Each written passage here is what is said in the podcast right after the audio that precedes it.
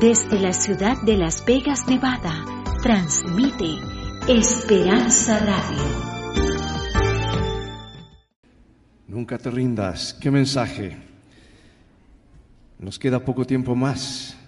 De este lado de la eternidad, Jesús viene pronto para devolvernos todo lo que perdimos por escuchar otras voces, lo ganaremos todo de regreso por escuchar su voz en su palabra. Amados, vienen pruebas, dificultades. A veces nuestros sueños, nuestras vidas hacen pedazos, pero Jesús se especializa en casos difíciles. Él es especialista en tomar vidas destrozadas y darles un nuevo comienzo. Ese es, la, es el misterio de la gracia, del Evangelio, el poder de Jesús. Él vino, descendió, descendió como los hermanos cantaron. Muy pronto, en lugar de una cruz, que fue lo que le dimos, Él nos dará una corona la corona que es vida, vida eterna, dice Apocalipsis capítulo 2, versículo 10. Y vamos a avanzar en el tema de hoy con un tema muy especial de esta miniserie Viviendo con Esperanza. Llamados, la palabra de Dios es clara en su mensaje, que tú vales mucho para Jesús. Él te ama más de lo que puedes imaginar. Y si no, mira el precio que fue pagado por ti en la cruz del Calvario. Tú eres alguien especial. O sea que Dios te hizo y rompió el molde, por decir así. You are somebody. Eres alguien único y si alguien se llega a perder por darle la espalda a Dios o no aceptar su regalo de vida eterna, habrá quedado un espacio vacío en el reino de los cielos que fue creado solamente para ti, porque tú eres alguien especial para el Señor. Él quiere compartir la eternidad contigo. Para eso vino, dio su vida, dio todo para que un día lo tengamos todo. Tú vales mucho para Jesús. Él te ama más de lo que puedes imaginar. Durante la semana estuvimos llenando una tarjetita, muchos marcaron así su, deseo de eh, que su nombre sea escrito en el libro de la vida. Yo estado orando, el pastor está orando y esta tarde tendremos varias personas que están preparándose y serán bautizadas para la gloria de Dios. Su nombre pasa a ser escrito en el libro de la vida, cambian de dueño, ahora pasan a ser propiedad del Padre, del Hijo y del Espíritu Santo. Y si antes andaban con problemas y a pesar de todo Dios los guiaba y los protegía de alguna manera, mucho más ahora que son sus hijos, pasan a ser propiedad del Señor. Vendrán luchas, pero no está solo. Amados, el tema de hoy es el pueblo de la esperanza. ¿Tiene Dios una iglesia? ¿Podemos identificarla? ¿O será que todos los caminos conducen al mismo lugar? Amados, un tema tan claro como este, Dios no lo deja allí en zonas grises para que y adivinemos cuál será la iglesia, será la más grande, la que tiene el coro más bonito, la que tiene más miembros, la más popular. ¿Cuál es la iglesia? Jesús fundó la iglesia. Jesús dice el libro de, ah, de Efesios murió por su iglesia y Jesús vendrá por su iglesia. Y es un tema tan claro que no hay como errarle, Jesús lo presenta de todo ángulo. Ahora lo interesante es que uno nos dice el nombre de la iglesia, pero nos presenta tantas características que no hay manera de errarle. Si yo te digo en esta mañana, hay un caballero bien parecido aquí, ¿podías tú identificarlo con esa pista que te doy? No, porque hay muchos. Algunos dicen, soy yo, soy yo, ¿verdad? Mira, yo te empiezo a dar pistas y digo, está sentado sobre este lado del santuario, sin ofender a los que están de este lado, ¿verdad? Y está sentado más o menos adelante. Y canta muy bonito. Y vino de California. Y está con una cámara en su mano y dirige el audio. Y estuve sacando fotos en medio del pasillo y empiezo a darte toda la descripción. ¿Hace falta que te diga el nombre? ¿Quién es? ¿Cómo se llama el hermano? Rodolfo. Hermano, Jesús nos presenta de todo ángulo y nosotros no tenemos cómo errarle. Pero algunos se preguntan, ¿cuál será la iglesia? Y algunos dicen, ¿será la que pertenecieron mis padres? Amados, la religión no se hereda. Tal vez tu papá, tu mamá, tu abuelito, tu bisabuelo, el mejor medio de transporte que tenían era un carrito jalado por caballos. Pero hoy, ¿quién andaría por las calles de Las Vegas o las calles de Los Ángeles con un caballo? Mejor se compra uno con muchos caballos de fuerza, ¿verdad? Su troquita o alguna cosa allí. Tal vez la abuelita o la bisabuela, el mejor método que tenía para cocinar era una estufita a leña. ¿Te acuerdas esa? Yo crecí en el rancho, hermanos, y sé lo que es cortar leña y ahí salían unas tortillitas, unos frijoles tan ricos. Pero ¿qué dama quisiera hacer eso? Ni se lo permiten en los apartamentos o en, las casas. Sin embargo, Hermanos, la religión nos hereda. Eso es lo mejor que sabían. Pero hoy, ¿qué dama quisiera hacer eso? Mejor prende un botón o prende el gas o el microondas o, o la cocina eléctrica. Por lo tanto, esa excusa de que, bueno, la religión de mis padres, ¿sabes tú por qué estás en la iglesia que estás? ¿Puedes dar razón de tu fe? Bueno, otros dicen, ¿debo pertenecer a una iglesia después de todo? Hermanos, la iglesia no nos salva, que salva es Jesús. Pero Jesús pone su iglesia para proteger a aquellos que la ha salvado, es como el arca. ¿Sabes que el libro de los Hechos dice claramente que el Señor añadía cada día a la iglesia los que habían de ser salvos? O sea que la iglesia tiene un propósito. Fue creada por Jesús, si no, no lo hubiese creado. Él creó el pueblo de Israel, pero Israel dejó de ser pueblo de Dios y Dios levanta doce discípulos. Sí es importante ser parte de la iglesia, porque Jesús es la cabeza de la iglesia y su iglesia es el cuerpo. Otro dice, no importa lo que crea, al cabo todas llevan al cielo. Bueno, hermanos, es interesante que ese argumento lo utilizamos solamente para cosas religiosas, no nos funciona en la vida diaria. Por ejemplo, tú no vas a la farmacia y le dices al farmacéutico, perdón, necesito un remedio, por favor. Y el farmacéutico te va a preguntar, bueno, ¿qué remedio? Cualquiera, acabo todos son medicina. ¿Puedo abrirlo, hermano, por favor? Gracias. Gracias. Gracias. No usamos ese argumento en la vida diaria, no funciona, pero para las cosas religiosas, ah, no importa, todas llevan al cielo. No, hermanos, hay un solo camino, el que Jesús nos indicó, el que lleva al cielo. Otros dicen, no tengo dinero. Amados, no se trata de dinero. Dios es justo cuando habla acerca del diezmo y las ofrendas,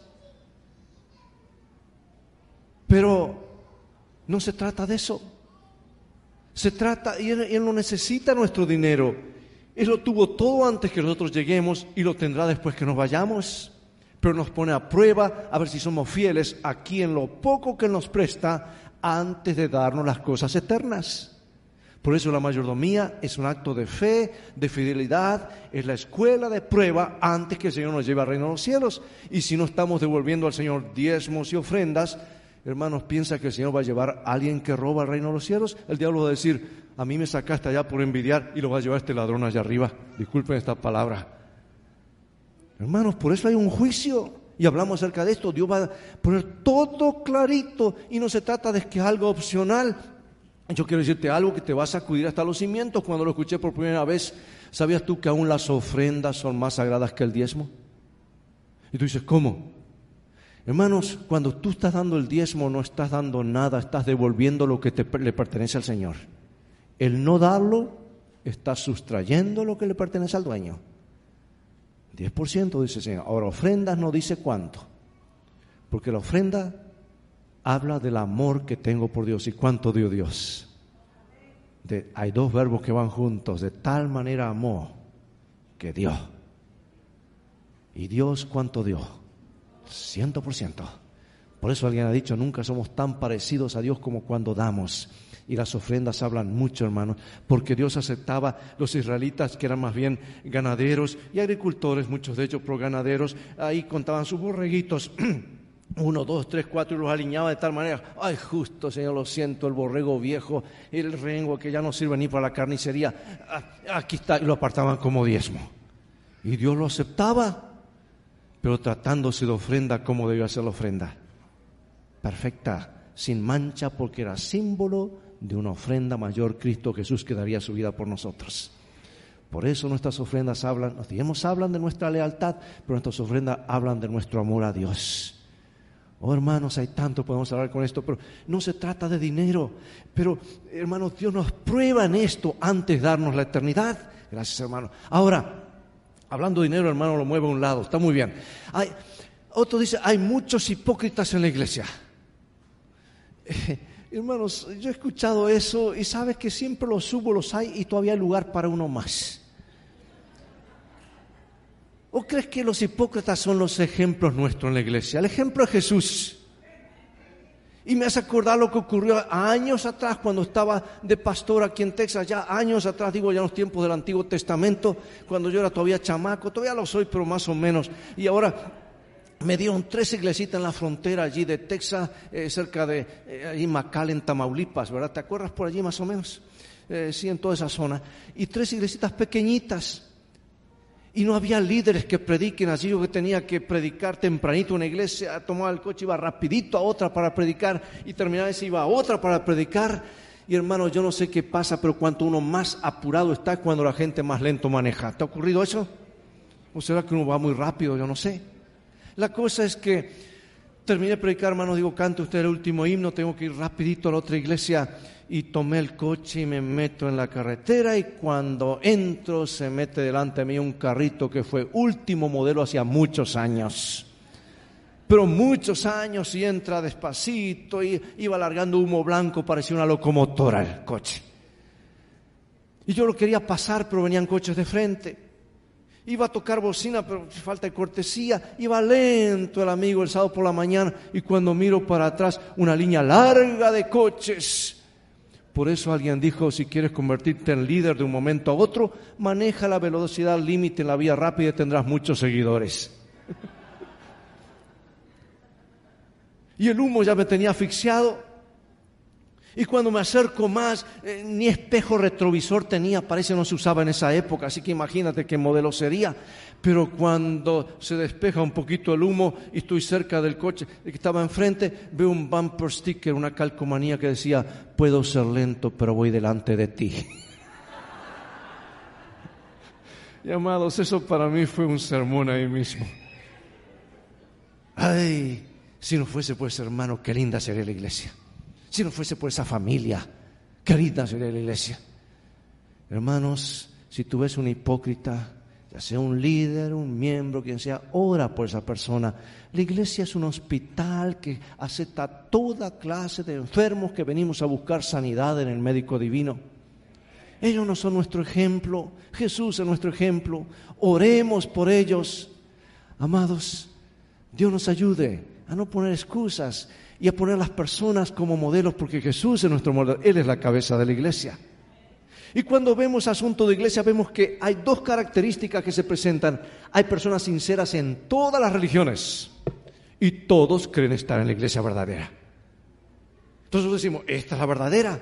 Pero vas a la otra cuadra allá y dices, no, esta es la verdadera. Nosotros, los otros están equivocados. Nadie quiere estar en lugar equivocado. Por eso alguien exclamó, si tan solo la iglesia tuviese un documento de identidad, cuán fácil sería identificarla amados, alégrate porque lo tiene. Y en unos minutos más veremos el documento de identidad de la iglesia, como Jesús lo presenta. Pero primero vamos a ver que el deseo de Cristo es que estemos conectados a Él, que es la cabeza, y a su cuerpo, que es su iglesia.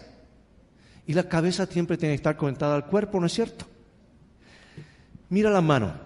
Manos, las articulaciones, los movimientos, tantas cosas que hacemos, damos por sentado, no nos llama la atención porque está conectada al cuerpo. Pero si esta noche tú, tú vas a tu casa, apagas la luz y duermes y de repente se le va, ves una mano por ahí que se levanta solita, separada del cuerpo y dice, hello, ¿qué harías? Algo extraño, te asustarías. Por eso que yo no creo en movimientos que andan allí a la luz de sus propias chispas, levantándose. Dios está guiando un cuerpo que es su iglesia, hermanos no movimientos separatistas aquí y allá, sino una iglesia a su cuerpo. Cualquier iglesia no, Él pagó un precio muy alto por ella. Y cada uno debe dar razón de su fe. ¿Sabes tú por qué estás en la iglesia que estás? Si eres católico, ¿sabes por qué eres católico? Si eres evangélico, ¿sabes por qué eres evangélico? Tú que me estás siguiendo por YouTube, por las redes sociales, ¿sabes tú por qué estás en la iglesia en que estás? o simplemente porque a mí me parece. No, puedes dar razón de tu fe. Eres como aquel hermano que tenía muchos años en la iglesia pero no estudiaba la palabra, no quería que lo acorralen con preguntas y que iba escondiditas y años atrás había que cargar la Biblia y el himnario porque no había estos sistemas como hay ahora de proyección de, audiovisuales, así que cargaba su Biblia y su himnario y antes salía de su casa, iba bien vestidito, la escondía y salía caminando. Pero un día su vecino sale más temprano, estaba haciendo el jardín, reparando el jardín, y, el hermano no había guardado todavía su Biblia y su. Oh, vecino, ¿qué hace tan temprano también vestido? ¿A dónde va una fiesta? Ah, ah, ah sí, eh, vecino, este, buenos días. Y quiera, vecino, un segundito, dígame, ¿a, dónde va y qué es eso libro? Ah, voy a la iglesia. Vecino, usted va a la iglesia, nunca me ha dicho que iba a la iglesia. Ah, sí, mire, estoy apurado. Vecino, un segundito, ¿a qué, a qué iglesia va? Pues esa iglesia que está ahí ahí cerca. Vecino, usted nunca me invitó, nunca me dijo. Vecino, eh, ¿puedo hacer una pregunta? Mire, estoy apurado. No quería que lo acorralen con preguntas, no sabía dar razón de su fe. Vecino, antes que se vaya, dígame, eh, quisiera saber ¿qué, es, qué, es, lo que cree su iglesia. Y allí lo tomó por sorpresa. Bueno, ah, mi iglesia cree lo, cree lo, mismo que yo creo. Ah, qué bueno, ¿y qué es lo que usted cree? Pues lo mismo que cree mi iglesia. Y allí sale, oye, Amados, hay gente que no, sabe dar razón de su fe. ¿Sabes tú por qué estás donde estás? ¿Sabes tú por qué te reúnes los sábados y no el domingo? ¿Y tú que te reúnes el domingo, sabes por qué te reúnes el domingo y no el sábado? ¿Sabes tú qué pasa cuando una persona muere? Si está allá, aquí o dónde está. ¿Sabes tú que cuando venga Jesús será todo ojo le verá y no será en secreto? ¿Sabes tú que la salvación es por la gracia, por la fe en Jesús y no por mis obras? ¿Sabes tú dar razón de tu fe? Oh, amados, Dios nos ayude. Mira el deseo de Jesús cuál es. Vamos a leer juntos, que escuchen los hermanos allá, ¿dónde? ¿En Reno o en Los Ángeles? Vamos. También tengo otras ovejas que no son de este redil. A esas también debo traer. Ellas también oirán mi voz y habrán su rebaño y un pastor. Hermanos, Dios quiere tener un rebaño, siempre lo tuvo, siempre lo tendrá. Mis ovejas oyen mi voz y cómo nos habla el Señor. Su palabra. Bien, vamos rapidito porque estamos jugando contra reloj ahora, porque hay un servicio que está en 30 eh, minutos, comienza en este lugar. Aquí la parábola de la iglesia, como la contó Jesús, que está en el Antiguo Testamento. Le preguntamos, Señor, ¿la iglesia qué? Y Él les contó una parábola. Dice, eh, oído otra parábola, hubo un hombre padre de familia, el cual plantó una viña, la acercó de vallado, hizo en ella, edificó en ella una torre, la arrendó unos labradores y se fue lejos. Ahora, cuando él contó esta parábola, sabía que se refería a ellos, a Israel, la vida escogida que Dios había elegido. ¿Por qué? Porque Jesús no tomó nada nuevo, él predicó lo que la única Biblia que había en sus días era el Antiguo Testamento y aquí está la parábola de la iglesia en el Antiguo Testamento. Ahora cantaré por mi amado el cantar de mi amado a, su viña. Tenía mi amado una viña en una ladera fértil. La había cercado, despredegado, plantado vides escogidas. Había edificado en medio de ella una torre, evidentemente para proteger, ¿verdad? Y hecho también en ella un lagar y esperaba que diese uvas y dio uvas silvestres. Y aquí explica quién es esa vid. Ciertamente la viña de Jehová de los ejércitos es quién? La casa de Israel. Él habló de su pueblo, su iglesia, la comparó a una viña. Y cuando Jesús contó esto, ellos sabían que se refería a ellos. Pero Israel no estaba dando frutos. Ya el tiempo profético estaba llevando, llegando. Y justo cuando aparece el Mesías, un tiempo antes aparece su primo, Juan el Bautista. Dice, arrepiéntanse, den frutos sino el hacha ya está lista para cortar, está lista para cortar esa, esa planta, si no dan frutos. Y no dieron frutos, Israel fue cortado como pueblo de Dios y en lugar de doce tribus, ahora el Señor levanta doce discípulos y les dice, vayan a todo el mundo, quiero que este mensaje no esté escondido como Israel escondió, vayan y prediquen, vayan a todas las naciones y los envía sin dinero, sin saber el idioma, sin teléfono, sin PowerPoint, sin nada, sin iglesia. Pero les dijo, seréis llenos del Espíritu Santo. Y eso hizo la diferencia en el primer siglo y hará la diferencia en el siglo final, porque predicaban y tres, cuatro mil bautizados después de cada sermón. Oh hermanos, algo grande está por ocurrir, porque se promete que algo más glorioso va a ocurrir muy pronto y ya está ocurriendo en muchos lugares. Ahora mira una viña con un cerco. Hermanos, ¿para qué sirve un cerco? Proteger, primero. ¿Qué más? Delimitar, ¿verdad? Aquí mi terreno, allá el terreno del vecino. Y ese cerco, quiero atreverme a decir que no es otra cosa sino la santa ley de Dios o los diez mandamientos. Porque del otro lado, hermanos, dice aquí, es una entidad eh, que protege una entidad espiritual. Sabemos que la ley es espiritual, dice Romanos. Y dice, mucha paz tienen los que aman tu ley, no hay para ellos tropiezo. En otras palabras, dentro de ese cerco hay paz, seguridad y salvación. Dios no quiere que estés al margen de la ley porque allá afuera es terreno del enemigo. ¿Para qué vino Jesús? Para salvarnos del pecado, de la muerte. Estamos perdidos, condenados. Y su hijo, hija, no vivas en el terreno del enemigo. Es infracción de la ley, es pecado, está en el terreno del enemigo. Y Él restauró a las personas para que tengan paz, para que sean salvas, para que estén dentro del mar que Él dice, esta es mi propiedad. Ahora, amados, cuando, y digo esto con todo cariño, cuando miramos la tradición y el catecismo, y tengo cuatro primos curas y cinco primas monjas, y sé de lo que te estoy hablando, vemos que se ha abierto un cerco, eh, eh, una brecha en este cerco, se ha quitado el segundo mandamiento. ¿Y qué dice el segundo? Que no hay que adorar imágenes. Pero también se ha abierto una, brecha más, se ha quitado el cuarto mandamiento que dice, acuérdate. Ahora el enemigo puede hacer cualquier daño. La gente puede salirse al error, la gente confundirse, y hoy la gente está confundida. ¿Cuál es la verdad? ¿Cuál es el día del Señor? El diablo se ha encargado de romper este cerco y tristemente ha usado a muchas iglesias para hacer esto y lo sigue usando. Y amados, los protestantes dijeron, no, adorar imágenes está mal y repararon el segundo mandamiento y tienen razón, pero tristemente dejaron abierto la brecha del cuarto mandamiento. Y hoy te lo preguntas a cualquier persona en la calle, ¿cuál es el día del Señor que te van a responder? domingo. Y el Señor dice, acuérdate, es el sábado. Oh, hermanos, y eso me hace acordar lo que ocurrió en un país en Sudamérica años atrás, donde hay muchos descendientes de italianos, inmigrantes italianos, por eso hablan de la forma como hablan. Los inviernos son bien fríos, la gente viaja mucho en tren en esa gran capital. Y ese invierno, un invierno, una señora iba viajando en un tren y los eh, transportes públicos a veces están un poco vandalizados, no están bien cuidados, y la señora sube en el tren y se sienta al lado del pasillo y al, del lado de la ventana se sienta un italiano no muy alto, bastante eh, bajito, y se sienta y abre la ventana del tren. Esas ventanas grandes. Y la gente dice, ¿qué le pasa a este italiano? Está con tanto calor que en pleno invierno abre la ventana. Y el tren comienza a marchar y los cabellos de la señora a volarse. Y, señor, ¿podría por favor bajar la ventana? Y este hombre con su medio español y medio italiano, señora, es igual, es igual. En otras palabras, da lo mismo. Mire, será igual, pero me estoy congelando. ¿Podría bajar la ventana, por favor? Y otros allá gritando atrás, bajen la ventana que aquí está helado, por favor. Y el italiano se paraba y dice, es igual, es igual. Bueno, ya estaba eh, incomodando a mucha gente porque estaban congelando mientras el tren iba aumentando velocidad. Y en eso viene un señor altote de más de dos metros y se para y lo mira al italiano el italiano lo mira así para arriba. Le ordeno que baje la ventana.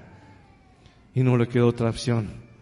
Y bajó una ventana que no tenía vidrio. y sacó el brazo para afuera. Se los dije, es igual, es igual.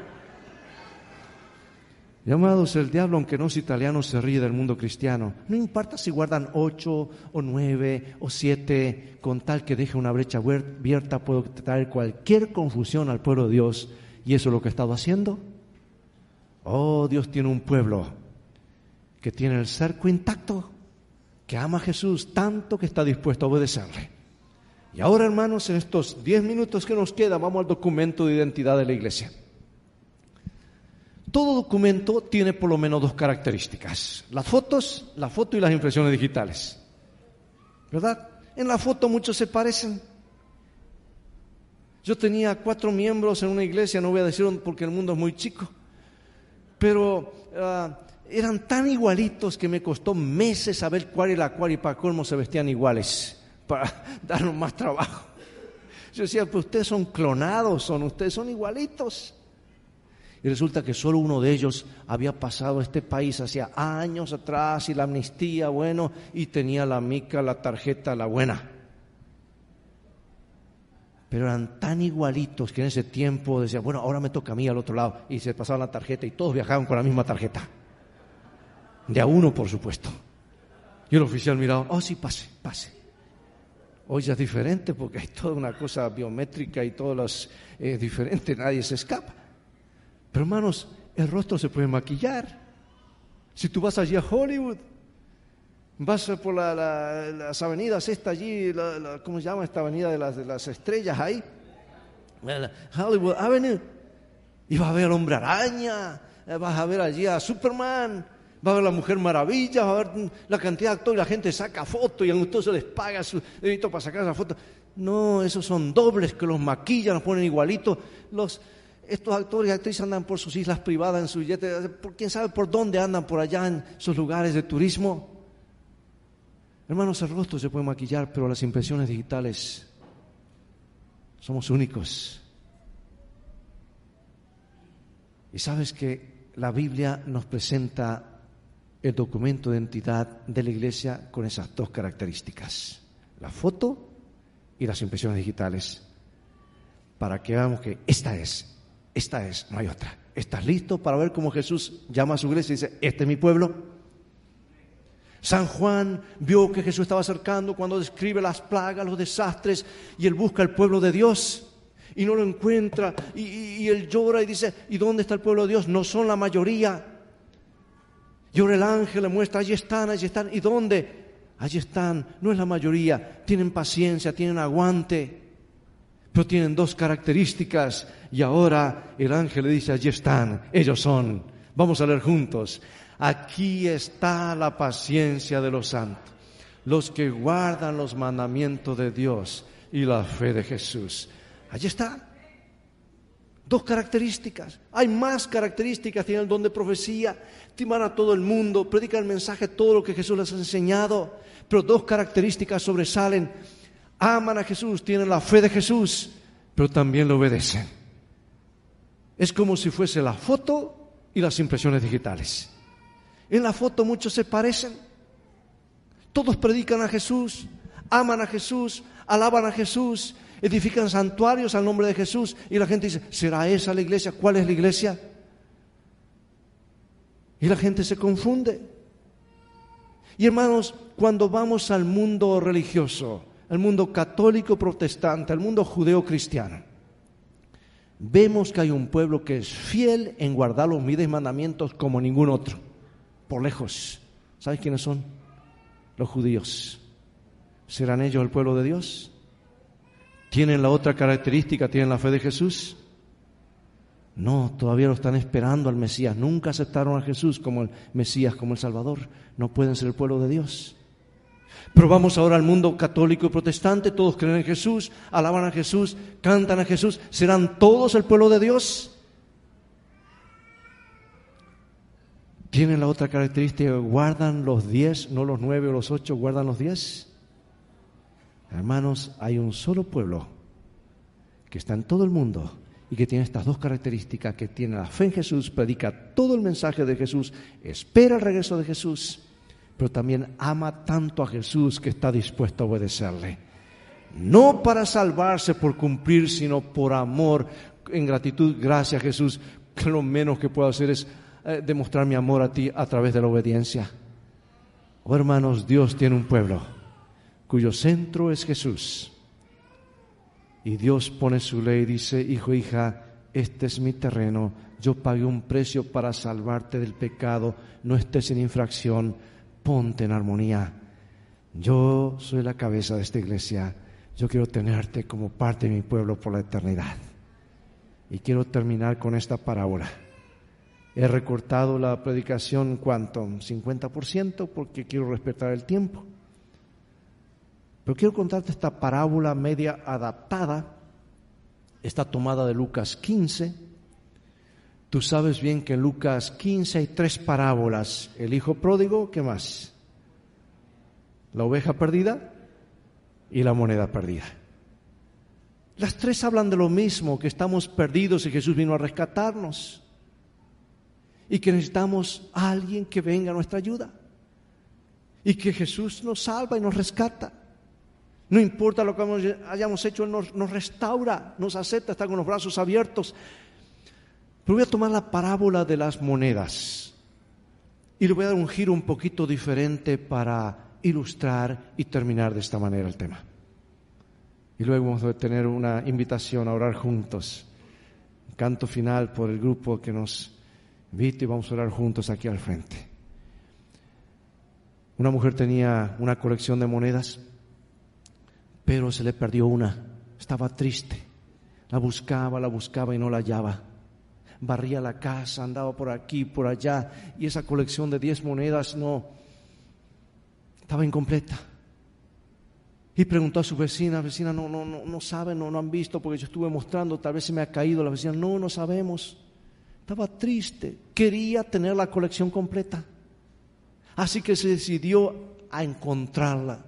Y estaba decidida y comenzó a barrer, barrer, barrer en esas casitas del Medio Oriente, Oriente Medio, que era solamente una puerta, ni siquiera había ventanas, pisos de tierra, comenzó a barrer, barrer, encender luz, finalmente entre el polvo allí en un lugar, recupera y está la moneda perdida, se acabó la búsqueda, ahora tenía la colección completa.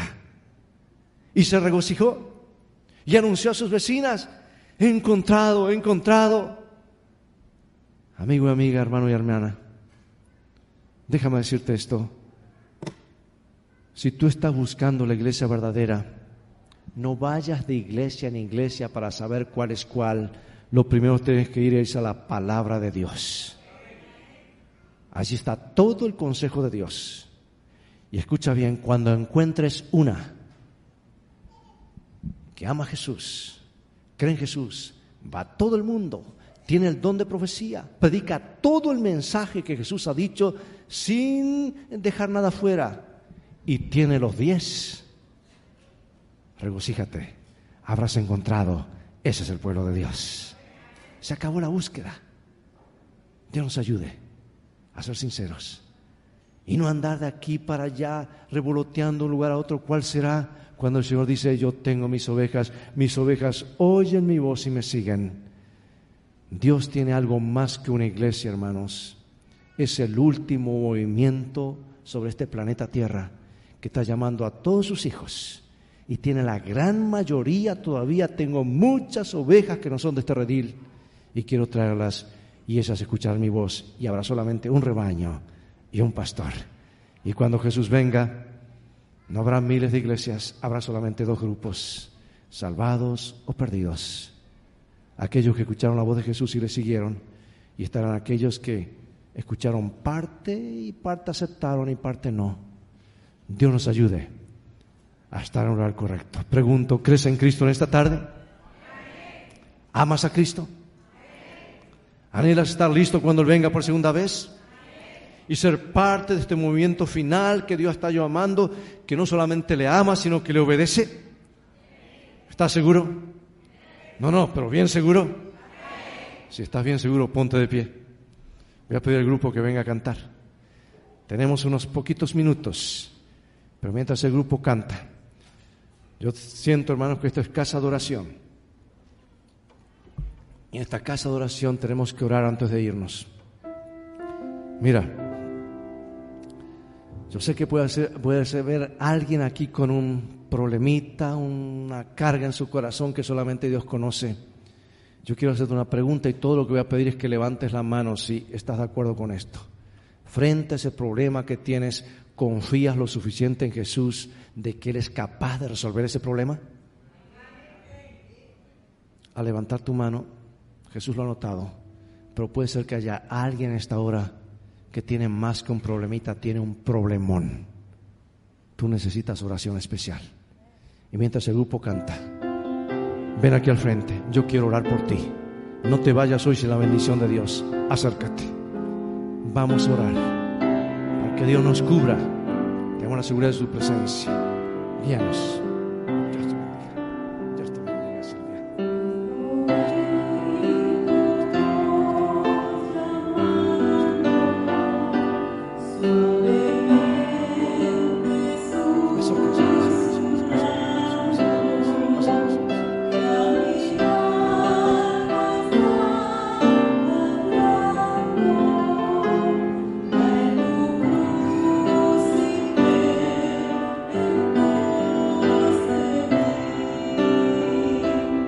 day.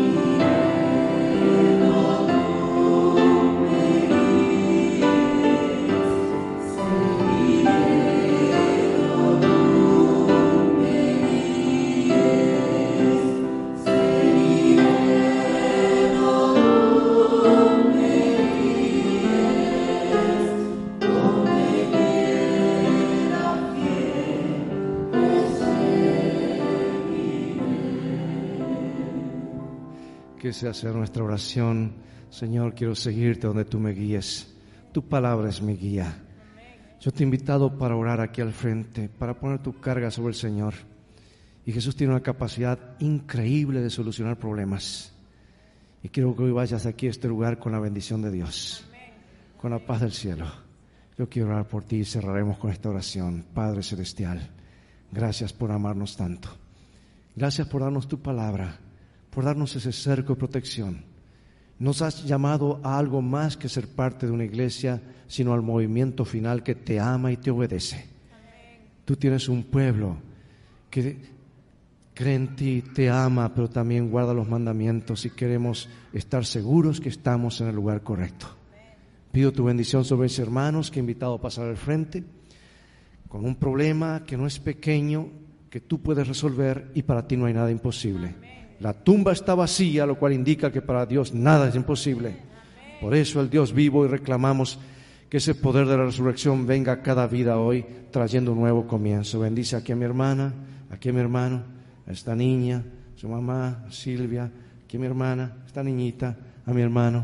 Padre, no puedo tocar a todos, pero en tú abrazarlos en esta hora. Los pongo en tus manos y que la paz del cielo reine en cada corazón de ahora en adelante. En el nombre de Jesús. Amén. Amén.